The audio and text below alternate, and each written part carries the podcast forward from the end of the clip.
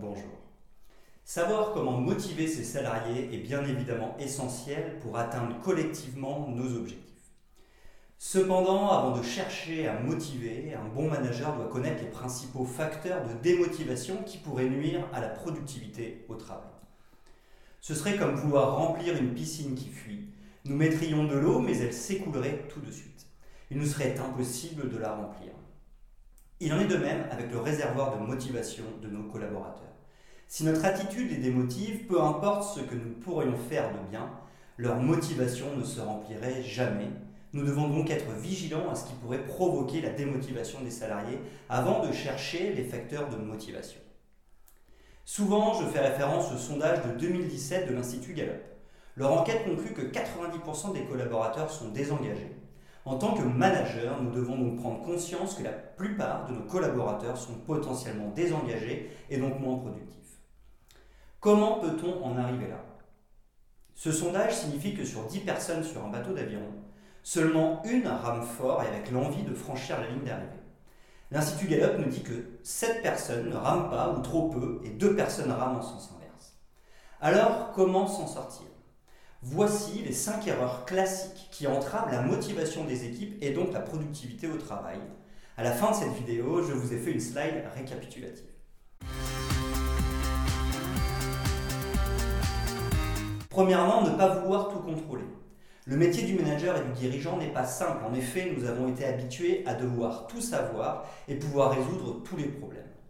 Lors du taylorisme, le cerveau et les bras étaient dissociés, le chef étant le cerveau, il devait tout savoir. Cependant, notre monde devient complexe, ainsi tout est désormais interconnecté et la quantité d'informations qui circulent dépasse nos capacités physiques.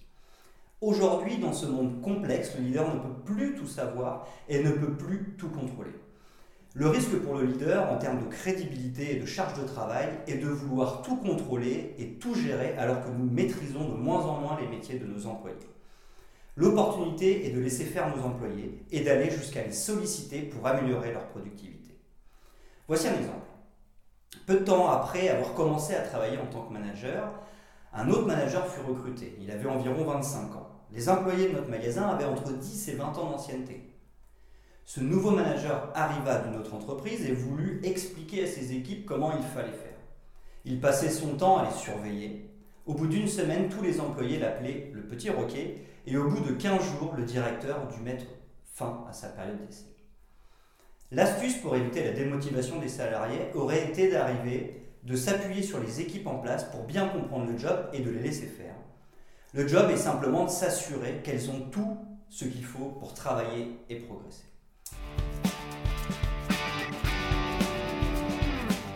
Deuxièmement, ne pas faire de l'individuel en collectif car ce n'est pas productif. Une des premières leçons que l'on m'a enseignées en tant que manager pour comprendre comment motiver son équipe pour qu'elle soit productive est qu'il ne faut jamais faire de l'individuel en collectif.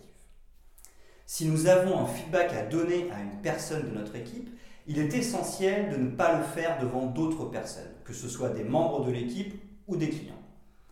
Dale Carnegie nous explique que chacun doit se sentir important, notre estime de soi et l'image que nous pensons avoir auprès des autres sont essentielles pour se sentir important. Si nous sommes critiqués devant d'autres personnes, cela va baisser notre estime de nous et donc nous démotiver. Cela aura donc pour effet de baisser la productivité au travail. Combien de fois ai-je pu voir aux caisses des magasins un responsable intervenir pour un problème et faire directement un reproche à l'employé présent en caisse? Il est préférable d'attendre un autre moment, comme organiser une rencontre, pour débriefer. Certes, le feedback sera donné plus tard, mais en attendant, la motivation de l'employé sera préservée. Je suis certain que notre employé nous sera reconnaissant d'avoir attendu un moment en tête à tête qui est plus approprié. Nous serons donc dans un cercle vertueux et non inverse.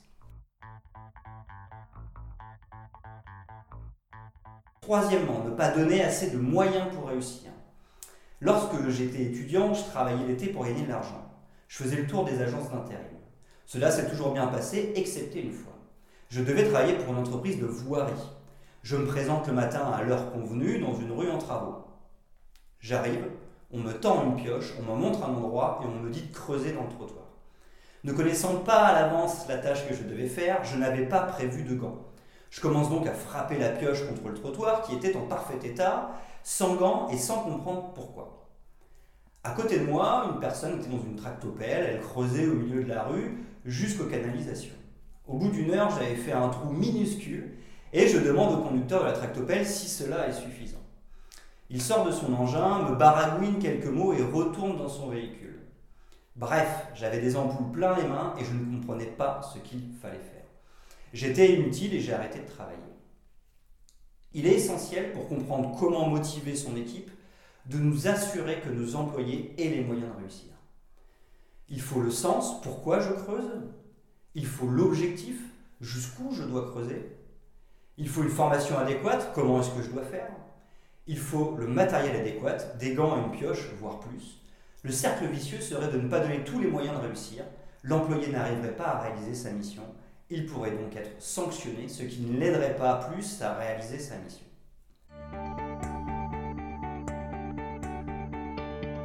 Quatrièmement, sanctionner de façon abusive nuit à la productivité au travail. Nous arrivons un matin et nous constatons qu'une voiture de fonction a été prise par une des femmes de ménage. Nous devenons très irrités et l'attendons de pied ferme.